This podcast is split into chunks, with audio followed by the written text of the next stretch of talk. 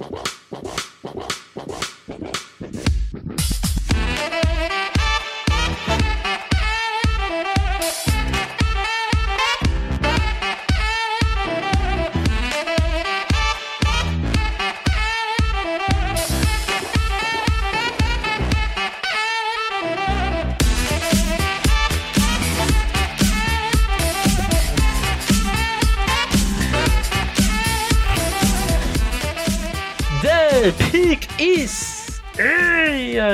sejam bem-vindos a mais um podcast do On The Clock. Eu sou o Felipe Vieira e chegou a hora de um head coach novo para mim e para você.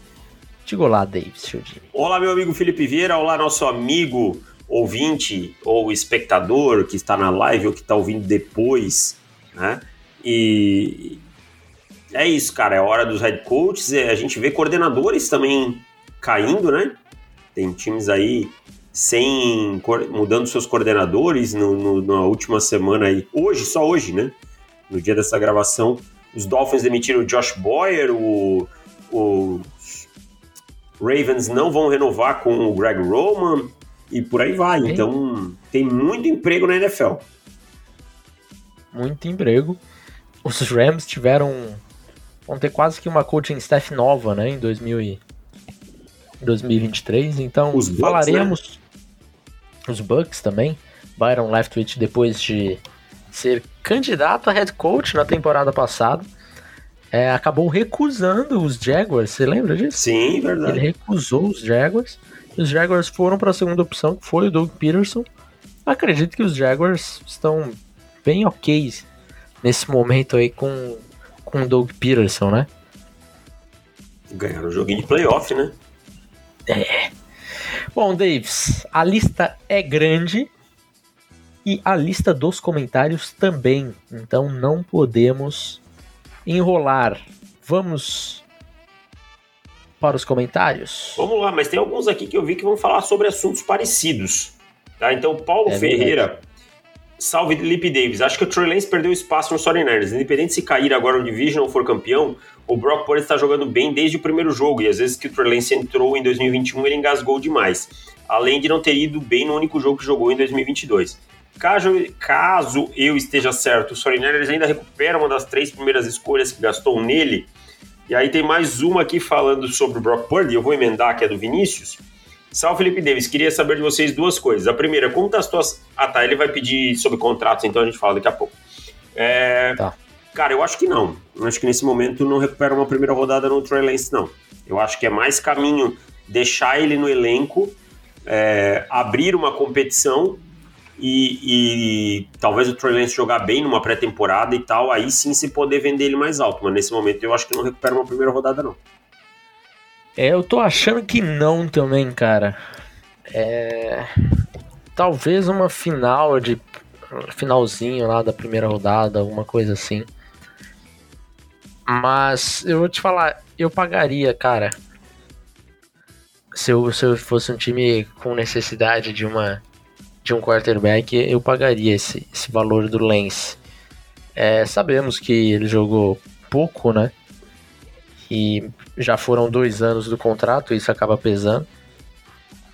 Só que não sei até onde que vai o, o, a, a, paixão e o desejo por Brock Purdy, né? Porque na paixão, às vezes, você faz coisas que normalmente você não faria, Davis. A paixão te cega, Davis. Ah, isso é verdade. Isso é verdade, não há dúvidas.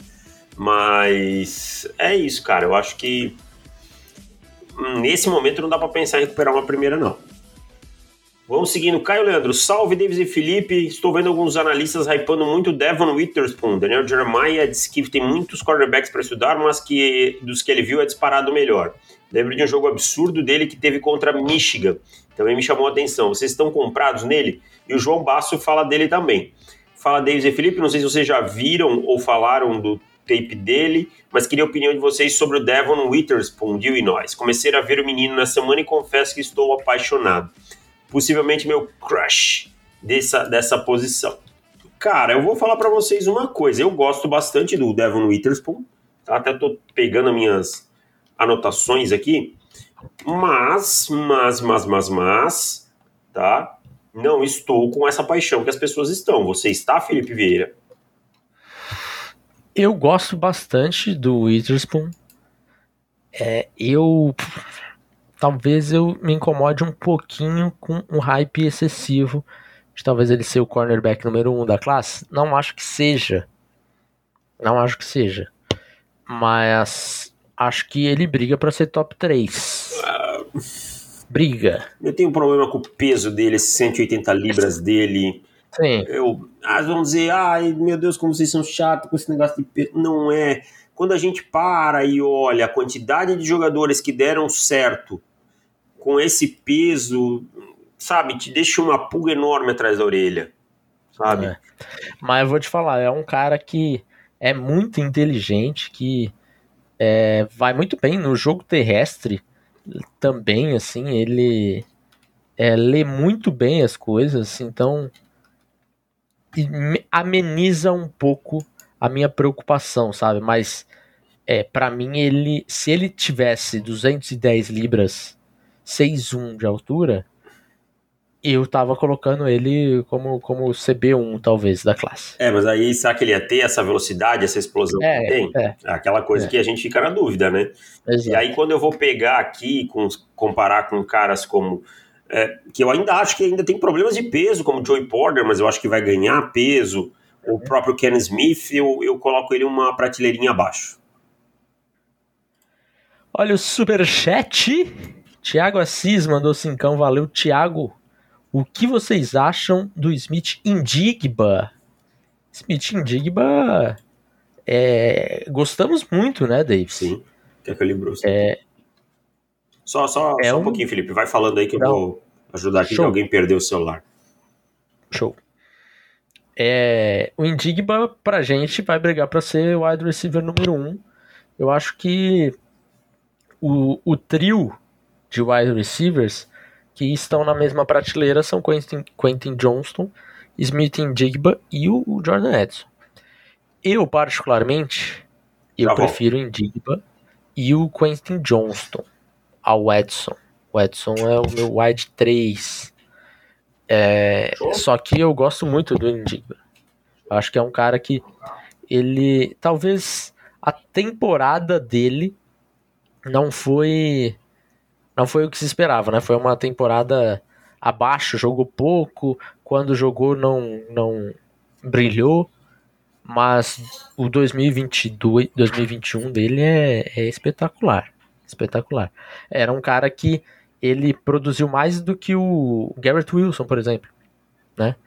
É, e o Garrett Wilson a gente tem tem visto como como tá jogando muito na NFL. Então, é, briga para ser o wide 1, eu acho que perdeu um pouco de estoque. Se ele tivesse mantido o nível que ele jogou em 2021, em 2022, ele seria o wide receiver 1 sem sem muito sem muitos problemas Desculpa. assim. Você estava falando do Nidigba? Isso. É, Vê eu- se fala alguma coisa do Indigba, vamos ver se a É, gente tá eu- diferente nele. Eu gosto bastante também, eu acho que é um cara com bastante refino técnico, né? É, eu gosto muito do Quentin Johnston, gosto muito do Jordan Edson. O Botei eu gosto muito, mas eu tenho muitas red flags, é o, é o Pickens ao cubo, né? O, o Christian Botei. Talvez ele seja mais talentoso de todos eles, mas é, é um problema muito grande, muitas red flags. E eu acho que o Nidigba, a questão mais é quanto essa lesão que tirou ele praticamente do ano todo é impactante, sabe? Quanto isso aí impacta. Para mim, se não for uma lesão, ah, o Nidigba tem um problema muito grave aí e essa lesão pode se tornar crônica, é um cara que eu não vejo saindo da primeira rodada, não. Vamos para o próximo? Vamos lá. Ah, comentários aqui. Caio Leandro já foi. Vinícius Brito. Torço para o Cowboys, estou muito surpreso com o nível de atuação do Tyler Smith na temporada. Ele fez ótimas partidas contra pass rushers fortes, exemplo Eagles na semana 16. Além disso, vem se mostrando um jogador versátil, atuando tão bem tanto como guard como tackle. Na época do draft, confesso que fiquei bastante frustrado com a escolha e xinguei o Jerry Jones até não poder mais. Hoje dá para dizer que ele é o melhor tackle calouro da temporada e que foi um verdadeiro steal para os Eagles. Calma lá. Calma lá. Escolheu um ofensivo. Eu, Eu sabia que você ia falar isso. Quando eu li o comentário, eu falei, já sei a resposta do Davis. Você escolheu um, um, um offensive tackle na escolha o que? Era 16, né? 16. Não, não, não é um steal. Não é um steal, sabe? É, outra coisa, ele vem jogando bem, mas ele tem os seus problemas que às vezes são mascarados 24, por um, principalmente, um excelente, um espetacular trabalho, tá? no run blocking. Mas quando a gente pega ele mano a mano no pass rush, atuando como offensive tackle, ele continua tendo seus problemas. Então, assim, foi muito melhor que encomenda, tá? Essa versatilidade empolga, mas como offensive tackle, eu acho que ainda tem uma boa caminhada pela frente. É, eu acho, eu, assim, eu entendo a empolgação, porque ele me surpreendeu na temporada positivamente, jogou melhor que eu imaginava que ele jogaria, porque achava que ele estava um pouco cru ali, jogou bem. É, mas vamos lá. É uma classe muito forte de tackle. E ela se traduziu na NFL. É, o Charles Cross jogou muito também. O Ike Equano também jogou muito um outro cara que. O, dois caras, na verdade, saindo lá no finalzinho do draft. Jamari Sellier. Jogando muito, né? Chargers. Jogou muito. Assumiu como left tackle com a, com a lesão do, do Slater. Jogou muita bola. E o Braxton Jones, de Chicago, escolha de sexta rodada, também jogou muito. Então, assim, é uma classe que. que a gente com, com, eu acho que a gente vai achar aí uns cinco franchise left tackles, sabe? Então. Ó, só para não dizer que eu tô pegando no pé dele ou que eu tô querendo sustentar alguma coisa pré-draft. A média dos titulares da NFL como tackle em pass rush, em, pass rush, em pass block, win rate é de 87 os offensive tackles titulares. A dele jogando como tackle foi de 79. Ele foi muito bem como guard. Como tackle, ele tem um bom caminho aí para percorrer.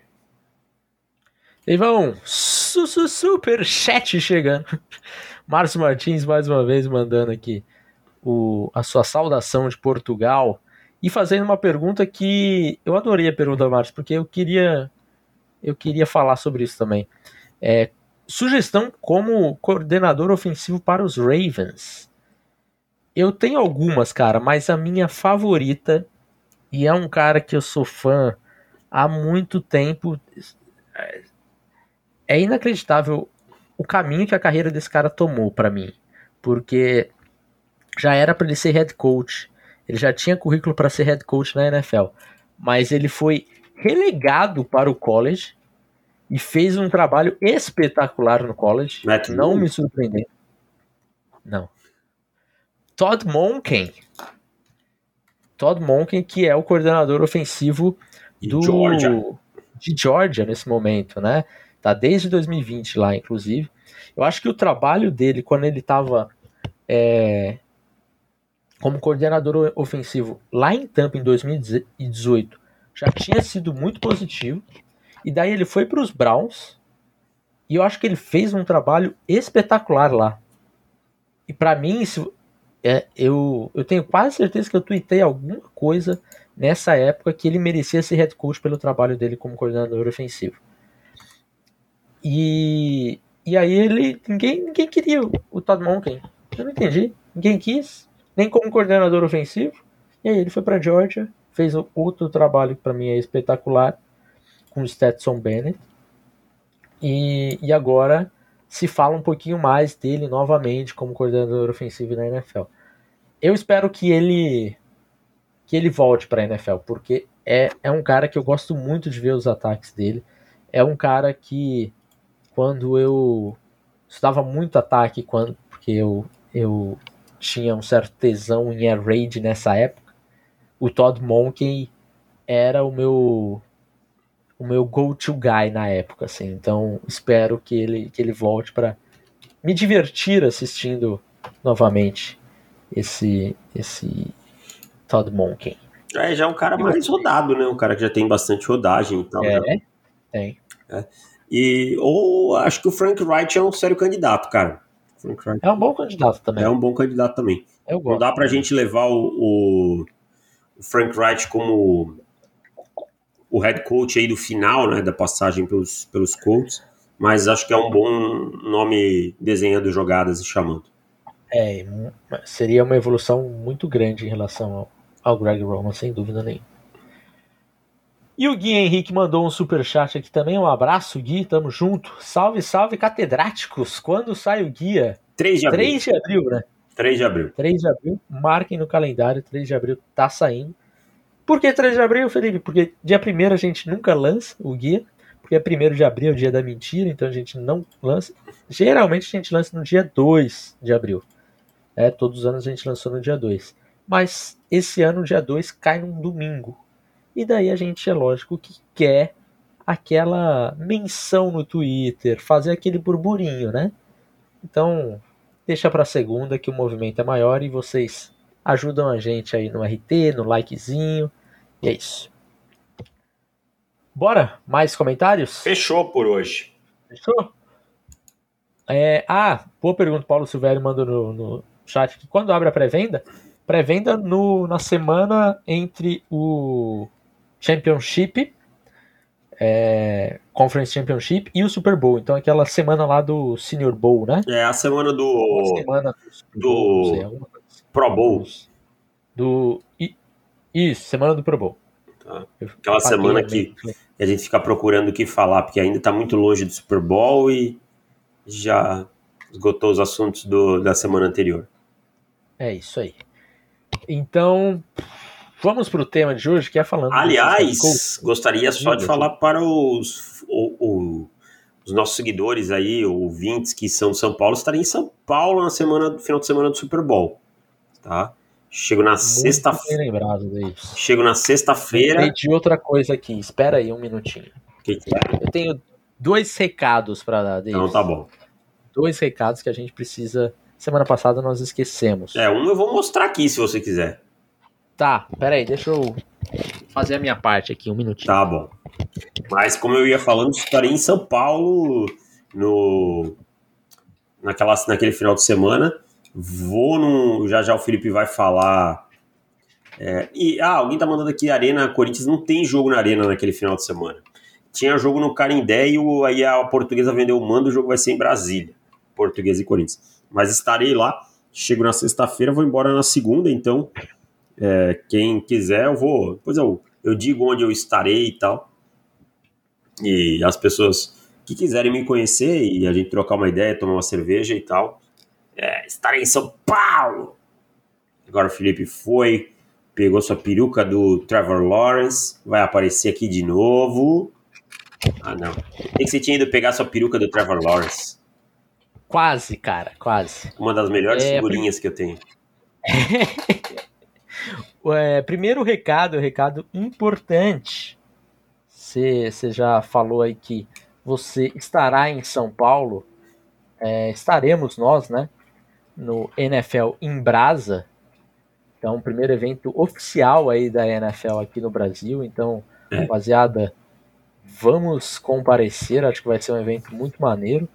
É, o, o ingresso pode ser comprado através do Simpla. vou soltar aqui no, no chat do, da live. E se você está ouvindo esse podcast depois, vou colocar o link o link no, no, no, no post, tá? Não, eu Agora... respondendo quem está perguntando, o Vitor, não, eu não vou nos dois dias, não, eu vou no sábado, tá? No sábado durante o dia, até a, das 10 às 18 eu vou no sábado. No domingo eu sou o tipo de pessoa que não consigo ver jogo com muita gente e tal. Então, Galera.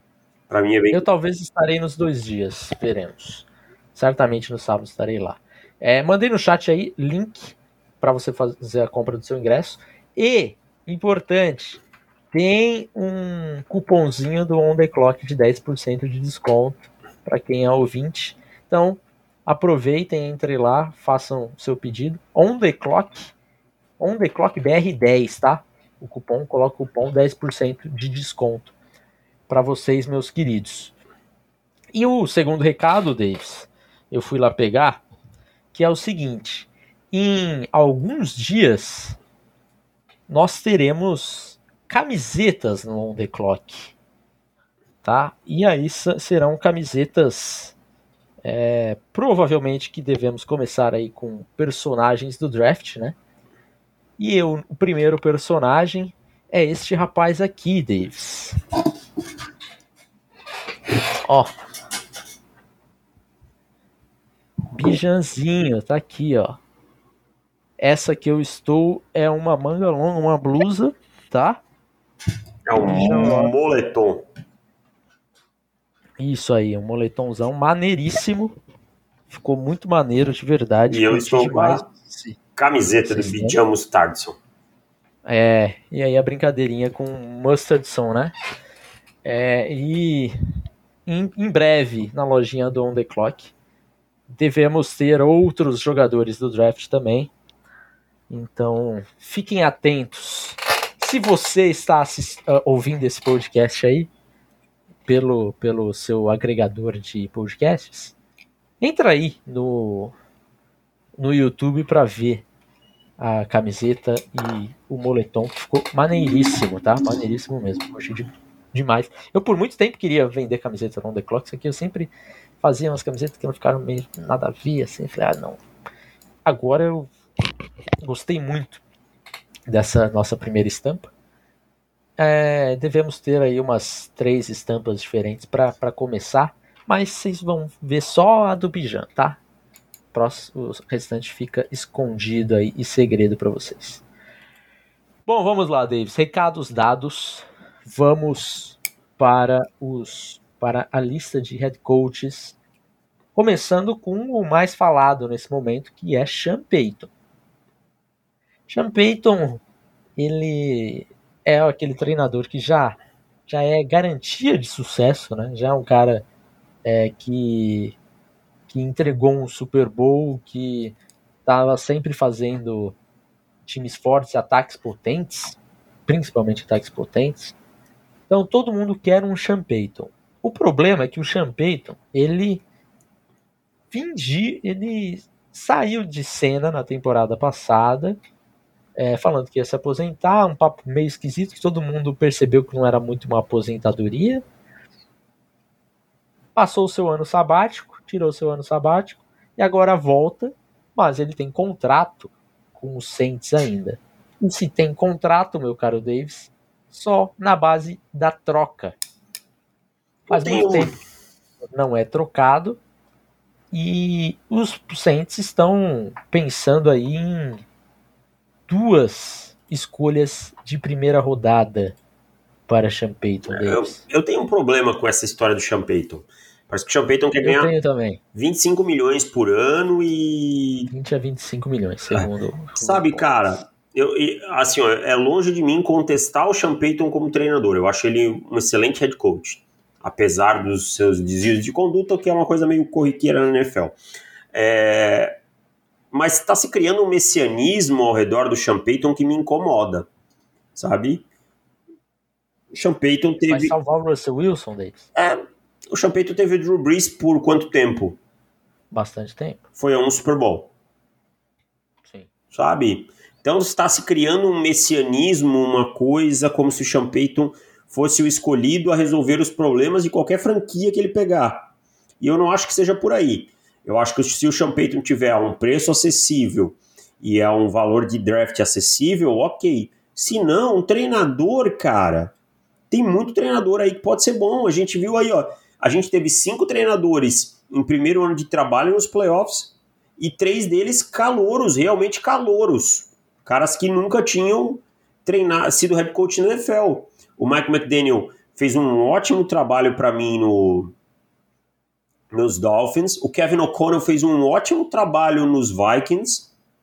E o Brian Debo ainda está vivo na competição. O Doug Peterson já tinha sido treinador, ok mas está no primeiro ano de trabalho. Então eu acho que assim não tem necessidade desse messianismo em torno de Sean Payton. Isso me incomoda demais.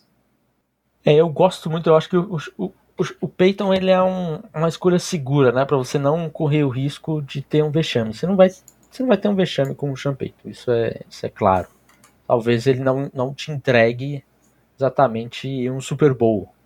Mas você, se você está pagando uma é, para trocar por, pelo Peyton, você imagina que vai ter um trabalho a longo prazo aí, 4, 5 anos pelo menos, né? Eu gosto da ideia do Payton, mas eu acho que pagar por treinador é sempre complicado. O Sean Payton chegou a comentar que é, buscava uma primeira rodada, mid to late first, para os Saints trocarem ele. E o Loomis falou que ele busca duas primeiras. Assim, duas primeiras para mim é absolutamente fora de cogitação. Loucura, cara. loucura completa. Né? É, apesar da, da última vez que foi trocado duas escolhas de primeira rodada por um treinador e deu certo, é, não acho que, que seja o caminho correto.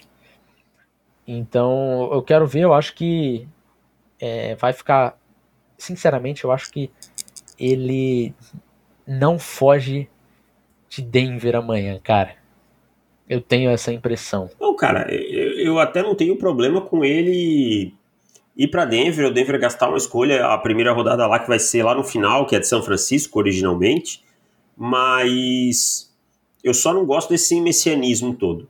Essa coisa Sim. como se o Sean Payton chegasse num toque de Midas e esse time fosse se tornar o, o contender ao Super Bowl. Bom, Davis, antes de irmos para o próximo da lista aqui do, dos treinadores, o Alan Chagas mandou um super chat. Muito obrigado, meu querido Alan. Boa noite, amigos. Como torcedor de Pittsburgh, torço esse ano para vir cornerback. Quem melhor na é melhor na opinião de vocês? Christian Gonzalez ou Porter Jr.? Eu aí, sigo com o Joey Porter Jr. Eu acho o melhor cornerback dessa classe até o momento. Posso mudar de opinião, né? a gente está avançando nos reportes. Inclusive, estou trabalhando no reporte desse rapaz aqui, Bijan Robinson. Está muito próximo de ser finalizado. E mas eu fico com o Joey Porter Jr. Me agrada mais, acho mais consistente, acho mais agressivo e, e é o tipo de jogador que eu gosto. Também estou com você e acho que o Gonzalez vai crescer bastante aí nesse, na, nas próximas semanas, porque começou um, uma falação dele muito grande aí nessa semana. E o Lorenzo Cristofili, Crist, Cristofili, Crist, oh meu Deus, Cristo, Cristófoli. Cristófoli é Scalizzi. E Cristófoli. Se não for isso, você me corrige aí, Lorenzo, foi mal. Pagando aqui pela foto que tirarei com os senhores no evento sábado. Tamo junto, obrigado, meu É, cara. aliás, é isso, gente. Quem vê a gente lá e tal, não fica com frescurinha, não. É porque a, é, a gente não consegue lembrar da, da, fisionomia de todo mundo, mas chega lá e fala, ó, eu sou fulano e tal. Com certeza vai ser bem recebido e, e é isso, cara. Não fica de frescura, não. Tamo junto, sempre. É, aproveitando para mandar uma pergunta: Sean Tucker ou Tank Bigsby? Eu fico com. Ai, cara, é uma pergunta dura. Essa é dura, cara. hein? Eu tô, eu tô esperando você falar para eu falar o contrário. Não, mentira. É. Eu tenho. Não, mas eu já escolhi o meu. Eu vou com Bigsby. Eu vou com Tucker. eu gosto muito de Sean Tucker. Pergunta dura, cara. Eu gosto muito. Gosto dos dois também. Ah. Gosto muito dos dois. Mas acho que os dois vão ter, podem ter boas carreiras na NFL, cara. Dois. É dois running backs assim com, com possibilidades de ter boas carreiras na NFL. Bom, é isso. Ô, Felipe, Estamos faltou um comentário, aqui. cara. Na verdade, eu dei mole aqui. O, o Vinícius ele pergunta se como é que tá a situação do cap de São Francisco e tal. Vai ter que fazer ah. alguns ajustes, tá? É, e aí ele pergunta sobre a posição de quarterback. Mesmo que o time seja campeão, ainda vai ter questionamentos sobre Brock Purdy?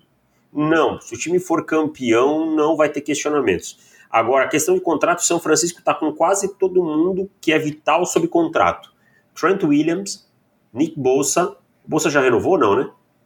Bolsa ainda não. Não, né? Então vai ter que pagar o Bolsa, basicamente. Mas Fred Warner está renovado, Debo Samuel está renovado, né? Então todo mundo, basicamente, aí que é os, os mais caros já, já foram. Falta pagar só o Nick Bolsa. Então é, são ajustes. Bolsa tem, tem o 2023 ainda, é. é o último ano dele. É, deve fazer uma extensão que comece a contar é. o grosso em 2024, né? É, deve fazer. É, eu acho que tem. Ó, quem, quem é free agent tem o, o Mike McGlinch, free agent. Temos o Ebuka, que é um jogador importante para os Niners. É, o Mosley. Ah, mas pagaram o Charles Ward agora, né? Então. É, eu acho que de relevante, relevante. É, o Jimmy Ward também, né? É. Tem alguns, alguns nomes aí que podem, podem dar uma complicada e obviamente o, o Garópolo, né? É, mas olhando assim para 2023, o cap de São Francisco, eles têm 12 milhões de espaço hoje ainda, tá? É, eles devem, devem reestruturar alguns contratos, jogar um pouquinho para frente. É, mas... Padrão, todos os times fazem isso. Mas é uma situação confortável, não é nada, nada é, ruim. É. Não tem nenhum assim que fala, putz, não vai dar para pagar o cara. Dá para pagar todo mundo se quiser. Obviamente não o Garópolo, né? Porque não faz o menor sentido. Bom, voltando, Davis. Champeitos, tem alguma coisa para falar? Não, não, eu já falei que tinha. Falamos, né? É Ben Johnson, outro da lista. O Ben Johnson é o seguinte: o Ben Johnson era um dos nomes mais quentes aí do, do momento. Dizia-se até que os Panthers estavam apaixonados pelo Ben Johnson. Aparentemente era o primeiro da lista. Eu queria que fosse, porque era o meu primeiro da lista também. Mas ele resolveu voltar para Detroit. É, o Ben Johnson é um cara que eu acho é, que ele tem muitas coisas que eu gosto muito, né, cara? É um, é um cara formado em, em ciências da matemática, é um pouquinho nerd também. E trouxe um ataque muito criativo para os Lions e um ataque muito eficiente. Então eu acho que ele vai ter espaço no ano que vem de novo. E para mim, essa volta dele mais um ano me faz querê-lo ainda mais, sabe? Mas eu acho extremamente arriscado você voltar quando você tá quente assim no mercado, cara. É, também acho arriscado. Acho que dificilmente sairia assim, pelo menos um dos times contrataria ele, pelo que a gente ouviu deve ter pesado muito bem aí alguma coisa, talvez não se sentiu confortável com os projetos dos times que recebeu. É. Tem isso também, né? Às vezes é aquele passinho atrás para ir um passinho à frente. É, pode ser isso. É, talvez não recebeu a grana que queria ou. Projeto só... de time mesmo, né? Ué. É, porque se a gente pegar, tava, Felipe. Eu tava com a impressão dele, porque na, na minha cabeça o Ben Johnson era o nome favorito dos Panthers e eu não sei se ele era favorito em outro time. A impressão que eu tive no momento, eu, pelo menos eu quis acreditar assim, é que ele, por ter contato com o Sean Payton, né, ele trabalhou junto com o Payton, é, ele entendeu, ou o empresário dele entendeu que Sean Payton assumiria em Carolina, porque o, teve alguma conversa, começou a sair que os Panthers pagariam qualquer coisa pelo, pelo, pelo Peyton. E aí acho que talvez ele, em vez de falar, ah, fui recusado, ele falou, ah, não, não quero trabalhar agora, sabe? Ele trabalhou com o Sean Payton onde? Ele. Porque ele trabalhou em foi... Boston College, Miami e Detroit. Ah, não, peraí. Ele. Acho que eu fiz a conexão errada. Peraí, peraí, peraí, peraí. Não, acho que eu só fiz a conexão errada porque o Dan Campbell trabalhou com o Ah, tá. O Dan Campbell sim, foi próximo. Trabalhou. Foi. Eu acho que eu acho que tem uma, uma uma proximidade, é algo que eu vi assim, que o Ben Johnson é, criou uma intimidade com o Peyton. Ah, tá, pode ser. Enfim, e acabou retornando.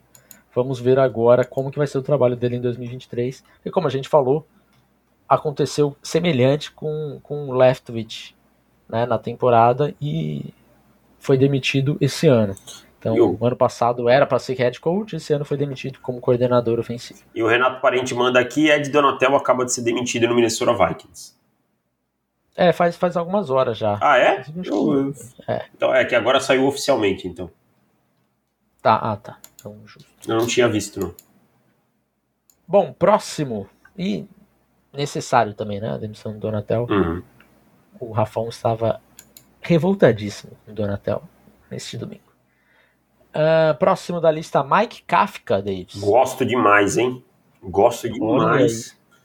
Gosto demais. Só ouvi coisas boas em Kansas, de, de Kansas City sobre ele. Vale lembrar, trabalhou a carreira inteira do Patrick Mahomes até esse ano. Foi o Mike Kafka o seu quarterback coach, tá? Esse ano assumiu no New York Giants, eu acho que se fala muito do Brian Debo, merece, mas tem muito dedo do Mike Kafka nesse ataque, no concerto do Daniel Jones e tal, e eu só ouço coisas boas do Mike Kafka, cara. Só ouvi é, muito, assim, todo mundo falando, um cara que trabalha duro, que sabe liderar, que mesmo muito jovem tem muita personalidade. Vou te falar, é um, um cara que eu gostaria no meu time. Talvez em Denver, nesse momento, seja sonho, porque Denver parece estar buscando um outro perfil, né? De um veterano, tá, tudo isso a gente entende. Mas eu acho que o time que pegar o Kafka. Eu sempre falo sobre head coach que nunca treinou, tudo é especulação, pode dar muito certo ou muito errado. Mas as credenciais do Kafka são as melhores, cara. É, eu gosto muito dele também, cara. Acho que ele fez um trabalho espetacular com o Mahomes, né? Pegou o Mahomes desde, desde, desde sempre. E aí foi. Ele ficava ali como o coordenador ofensivo dos Chiefs, né? Coordenador do jogo aéreo dos Chiefs, naquela situação de não ser o play caller e aí sempre é, não, não, não quererem dar oportunidade para um cara assim.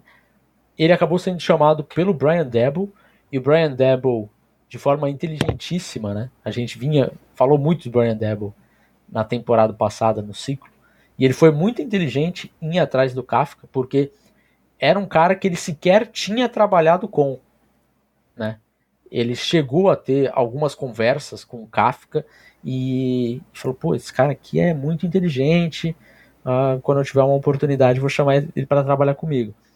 Então, já foge, aí já elogiando o Brian Debo, já foge daquele daquele padrão, ah, conheço você e trabalhou comigo, então vou chamar esse cara, foge da zona de conforto, né? E, e o Kafka teve um trabalho espetacular com o Giants.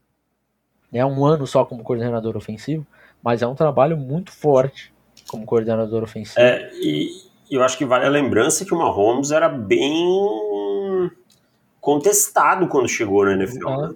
Havia bastante. Tanto é que ele passou o primeiro ano no banco e não houve um, um uma comoção é.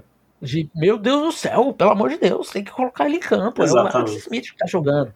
Não havia isso, né? Então, não, deixa maturar, ele precisa de maturação. Esse era o papo com o Mahomes.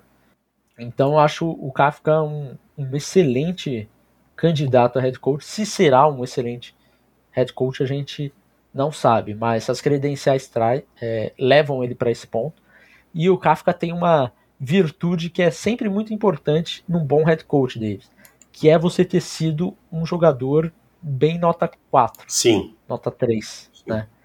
Ele passou pela NFL, foi quarterback também. Horrível. É, foi horrível, fraquíssimo. Foi o quarterback de Northwestern. É, e, e desde lá de Northwestern o, o Fitzgerald, treinador de Northwestern, já elogiava ele que ele tinha as, as credenciais para ser um bom treinador. Então, acho que o Kafka é, é uma boa aposta, sim. Próximo da lista, Davis, mais uma coisa do Kafka? Não, acho que tá bom, acho que falamos bastante até dele. Tá bom. Shane Steichen, Davis. Ó, o cara pegou o Hurts como dúvida, transformou no franchise quarterback, transformou o ataque, porque o ataque dos Eagles ano passado, até ele assumir o play call, estava bem arranhando, transformou num ataque poderosíssimo. E no ano anterior, quando o Joe Burrow, o Joe Burrow, Justin Herbert chegou na liga, o Justin Herbert foi o calor ofensivo do ano, batendo todos os recordes sobre a tutela dele. Eu acho que se esse cara não tem credencial para ser head coach, eu não sei mais quem tem. Né? Eu acho que é. o, o Steichen, eu acho que a gente não precisa nem estender muito, é um nome quentíssimo. Vale é saber das entrevistas dele como ele vai ir. Mas Sim. em termos de credenciais, talvez seja para mim o nome mais quente aí para quem busca uma mente ofensiva. Eu também acho, cara. Nessa da lista que eu tenho aqui de ofensivos, o Steichen é o número um, tá? Para mim também. É... Gosto muito do Kafka, como eu falei, gosto muito do Ben Johnson, que a gente citou. Para mim. O Ben Johnson era o meu primeiro, ele já tô tirando ele fora, tá? Quem? Mas agora o Ben ah, Johnson ah, para mim era o. É, não, o meu, o meu é o Steichen, seria o Steichen mesmo assim. O Steichen é o meu segundo. É, o Kafka seria o terceiro dos ofensivos, tá? É, mas agora, como o Ben Johnson tá fora, Kafka acaba assumindo como segundo. É, o Steichen é o seguinte, cara, é um cara que ele não só o Hurts, né? É o coordenador ofensivo dos, dos Eagles, para quem tá, tá boiando por aí. É um cara que ele pegou três ataques completos, três quarterbacks completamente diferentes. Ele pegou o Philip Rivers no final da carreira dele. Fez um bom trabalho com, com o Rivers ali naquele ano. Ele pegou o Herbert e ele pegou o Hurts. São três quarterbacks que não poderiam ser mais diferentes um do outro. E ele fez ataques para os três caras e os três ataques foram eficientes. Então, assim, esse daqui, para mim, o Ben Johnson, eu entendo que o trabalho dele é espetacular, mas eu entendo também que é aquela emoção do treinador que fez um excelente trabalho por um ano. O Steichen não. O Steichen, ele fez isso por mais tempo. Então, é... a credencial dele não, não tem como ser melhor do que isso, cara. Próximo da lista, Dan Quinn Davis. Dan Quinn está de volta no, é, na oportunidade aí de se tornar um head coach. Já teve a sua oportunidade. A gente sabe que na NFL não é como no Brasileirão, que o treinador fica sendo requentado por vários e vários times por anos e anos e anos. É, raramente um head coach tem uma segunda oportunidade. E o Dan Quinn ele se credenciou para isso, porque o trabalho dele como coordenador defensivo nos Cowboys é muito bom. A pergunta que fica é: você como head coach, qual o seu plano como no ataque? Quem será o seu coordenador ofensivo? Porque quando ele teve sucesso, era porque ele tinha um excelente coordenador ofensivo atrás É, dele. mas aí entra uma coisa também. Eu acho que se colocou o Dan Quinn depois que perdeu o Super Bowl, só com os perderam, tomaram aquela virada do 28 a 3 para os Patriots. Eu acho que a franquia entrou em colapso, mas se colocou muito na conta do Quinn. Né? Ok, era o head coach, em alguém que pagar o pato, seria ele. Mas eu acho que tudo que aconteceu antes se coloca só na conta do Kyle Shanahan. Não, pera lá. O Dan Quinn tinha o seu papel importantíssimo como head coach naquele time que chegou ao Super Bowl. Eu acho assim, o Quinn é meu treinador predileto? Não, não é mas ele chegou no Super Bowl com os, os Falcons, ok, depois caiu, como aconteceu já com vários head coaches, foi ser coordenador defensivo e montou uma defesa que mudou da água para o vinho dos Cowboys de 2020 para os dois últimos anos, a defesa que mais rouba a bola nas duas últimas temporadas, tá? Ah, mas teve o Micah Parsons. Sim, ele foi papel fundamental na escolha do Micah Parsons, em saber usar o Micah Parsons e tudo mais. Jogadores como Javon Curse, né? Que ninguém dava nada fazendo um grande papel na temporada. Então eu acho que o Queen tem credenciais para mais uma tentativa. Sabe? É o meu predileto? Não, mas eu acho que pode aí a, valer o risco, sabe? Eu acho que tivemos muitos outros treinadores que, que foram contratados ao longo dos últimos cinco anos que não chegam nem na metade do currículo que tem o Dan Quinn. Ah, o Dan Quinn, pra, só para lembrar as pessoas, era o coordenador do Seattle Seahawks campeão, né? Muito boa lembrança. Próximo da lista, meu caro, é esse daqui é um que esteve por muito tempo lá em, em Stanford. Estamos falando de David Shaw. É, 11 anos lá em Stanford. Teve coisas muito interessantes, inovadoras lá em Stanford. Só que nos últimos anos dele como treinador, deixou a desejar. Eu torço meu nariz, tá? Eu torço meu nariz. Eu não, não gosto do tipo de mentalidade, não gosto da falta de atualização. Acho que é um treinador que não, não caminhou com a história, é, que não, não seguiu o bonde. Eu acho que é um Gene Harbaugh que parou no tempo. Mais que o Harbaugh. É, eu, eu tô com você, cara. Eu acho que o, que o, o, o David Shaw, eu cheguei a ver muita palestra dele, cara. E muita coisa de, de linha ofensiva, muita técnica de linha ofensiva que eu aprendi com o Shaw. Mas realmente eu concordo com você totalmente. É, são faltaram atualizações. Acho que ele sentou nos louros dele ali e ficou. E acho que a gente consegue sentir isso até em Stanford, né? Sim. Stanford, alguns anos atrás, há uns bons anos atrás, era muito mais competitivo. Mas o é... torcedor do. Eu vou ser maldoso. O torcedor do Baltimore Ravens pode ficar tranquilo. Ele já foi coordenador lá em Baltimore. Uhum. Pode ser que ele volte para casa. Ai, ai, o torcedor do Baltimore só tá feliz nesse momento. Nesse momento, o torcedor dos Ravens, eles estão pedindo uma pizza e tomando uma cerveja para comemorar. A demissão do Greg Roman. É. E aí não faça isso, cara. Deivão, é, super chat, hein? Carlos Hudson mandou cincão aqui. Acho que ele deixou a pergunta para fora aqui, mas vamos lá. Eu vi que todos os head coaches que chegaram nos playoffs desse ano são de mentalidade ofensiva.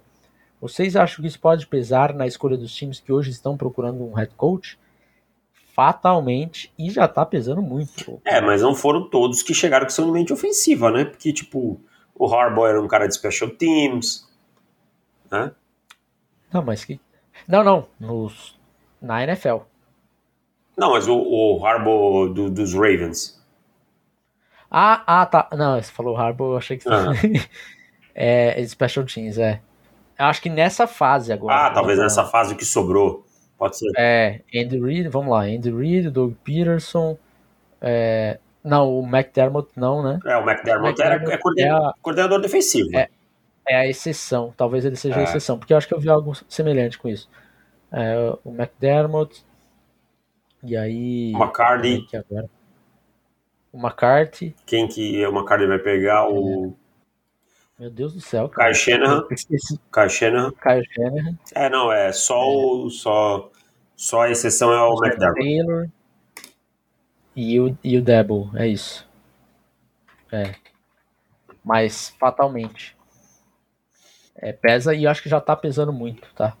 Já tá pesando bastante. Acho que o Sean Payton, por exemplo, é um é um exemplo disso, porque se cogitar duas escolhas de, de primeira rodada pro Sean Payton, acho que é muito por conta disso também. Próximo da lista, Davis, Frank Reich. Gosto. Também tem feito bastante bastante entrevista por aí. Ah, não, mas é para head coach, né? Não gosto tanto, não. É, é, isso, por isso que eu me surpreendi. Não, não, não. Desculpa, viajei, achei que era para coordenador. Para head coach não é. gosto tanto, não, cara. Acho que faltou pulso em alguns momentos e faltou ter ideias mais claras do que queria, sabe? Qual é a sua direção? O que o seu time quer? Qual é a sua estratégia? O que os seus jogadores podem entregar? Eu acho que faltou bastante isso no Wright. É, eu também tô com você, cara. Eu acho que ele pode chegar num caminho que o Dan Quinn tá tendo a oportunidade de novo de ser head coach e tal. Mas acho que não é o momento, tá? Acho que o Frank Reich ele, ele vai acabar aceitando é, proposta aí como coordenador ofensivo em algum, em algum time, e daí estou ok com isso, mas não como head coach. Próximo da lista, Ken Dorsey, coordenador ofensivo dos Bills.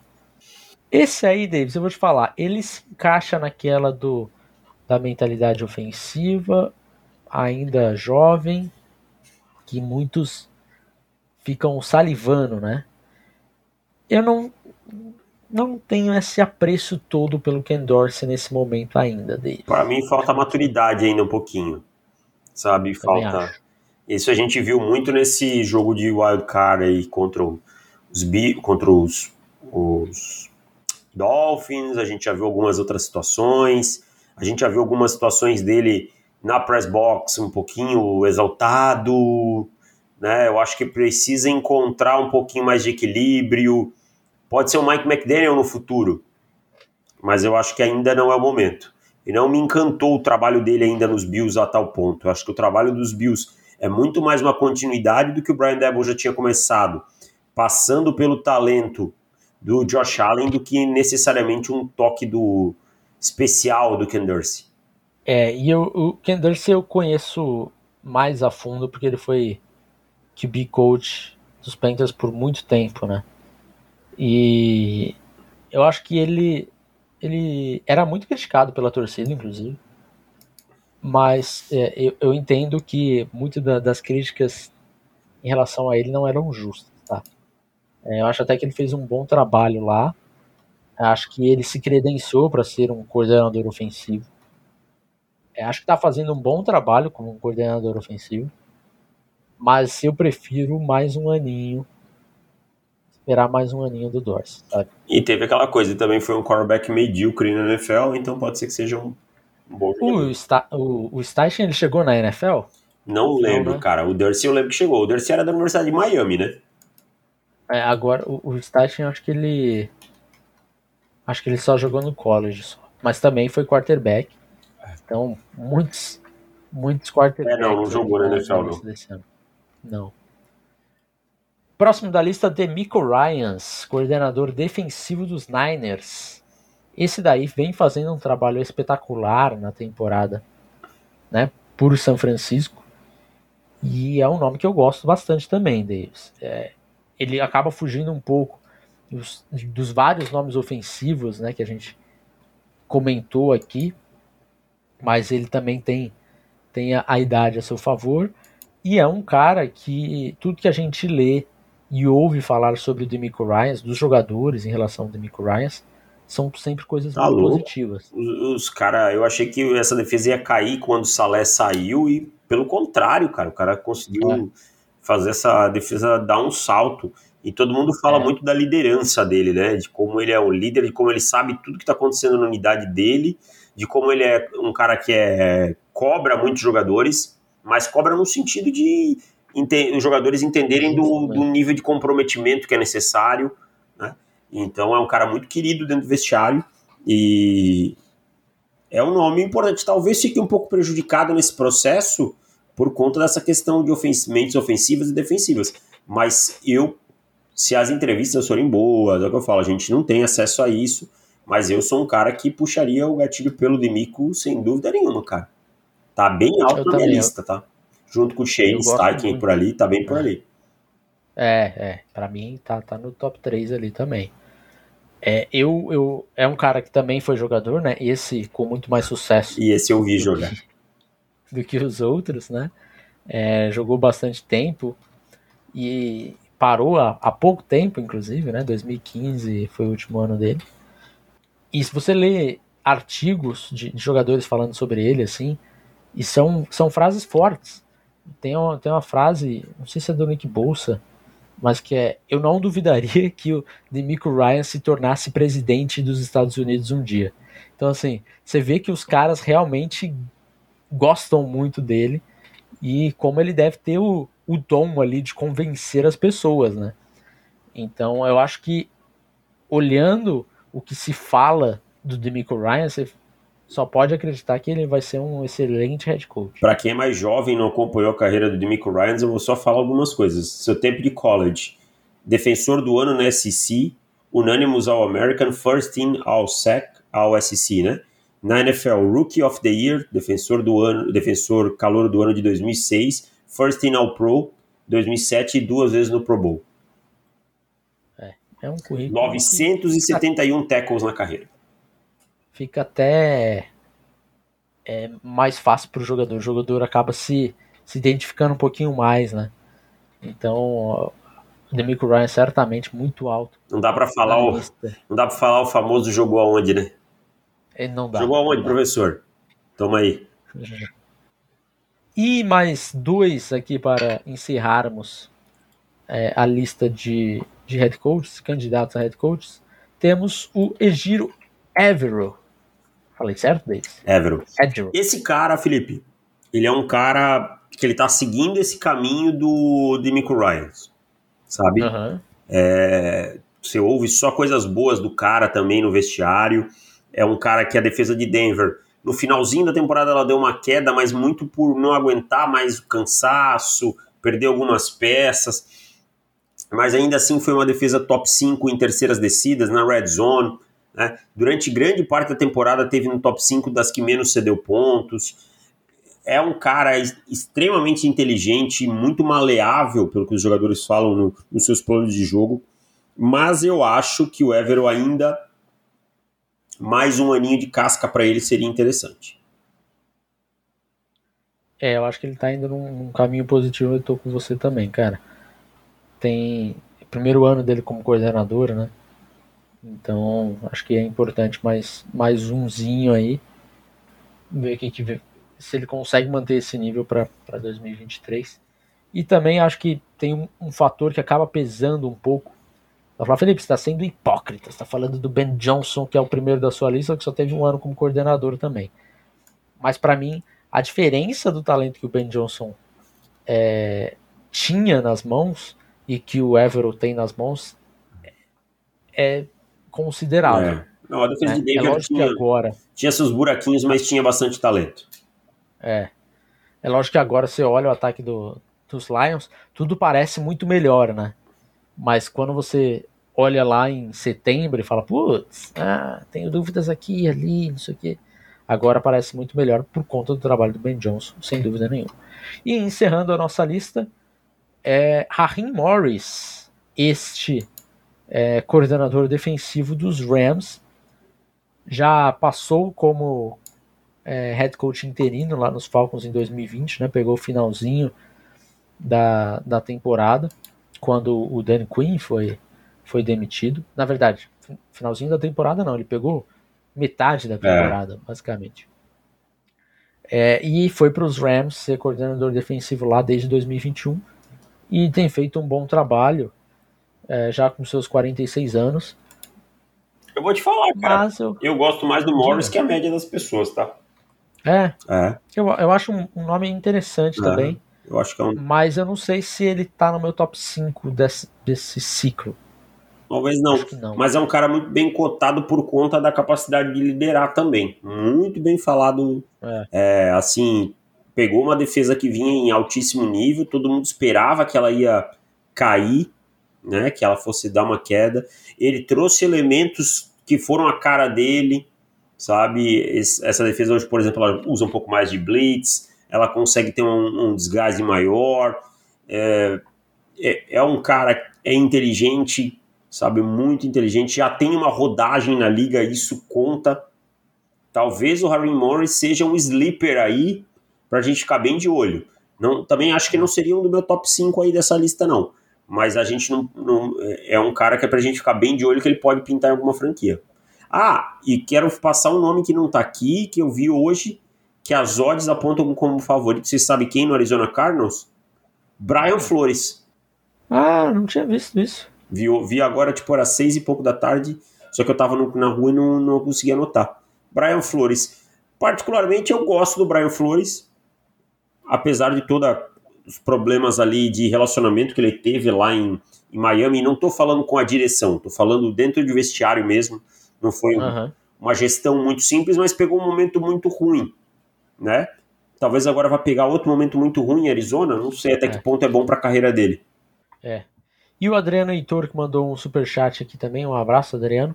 Kellen Moore, há dois anos, era um dos primeiros a serem cotados e hoje nem é lembrado. Ele estava até na minha lista, eu resolvi tirar, porque achei que a lista já estava grande demais, e estava mesmo. É, ele chegou a fazer algumas entrevistas, né, o Kellen Moore, só que, sinceramente, eu acho que o trabalho como coordenador ofensivo do Kellen Moore... Estagnou, né? Ele é eu acho que ele deixou a desejar, cara. Ele teve um momento muito muito bom no começo e depois eu acho que caiu mesmo assim é, o nível. Eu acho que talvez tenha que esperar mesmo para ver o que, que vai que a Moore consegue tirar aí nos próximos anos. Eu acho que tem muitas decisões questionáveis do Kellen Moore também, né? Que a gente fala sempre do Zeke tendo preferência em relação ao Pollard, tanta carregada para o Zeke e umas chamadas um pouco questionáveis, enfim. É. Davis, conseguimos passar por é, não, todas. Só queria falar aqui que o Marcos falou uma coisa muito importante, né? Que vocês falamos de brilhantes meios defensivos e não citamos Fábio Carilli, né? Maior, tá? As pessoas podem falar mal do Carilli quanto quiserem. O Carilli, o Corinthians ganhava, era 1 a 0 o gol do Manuel de cabeça aos 3 minutos, aí depois vinha 87 bolas na trave do Corinthians, o Cássio fazia 26 milagres e o Corinthians ganhava. Então, cara, Carilli mora no coração.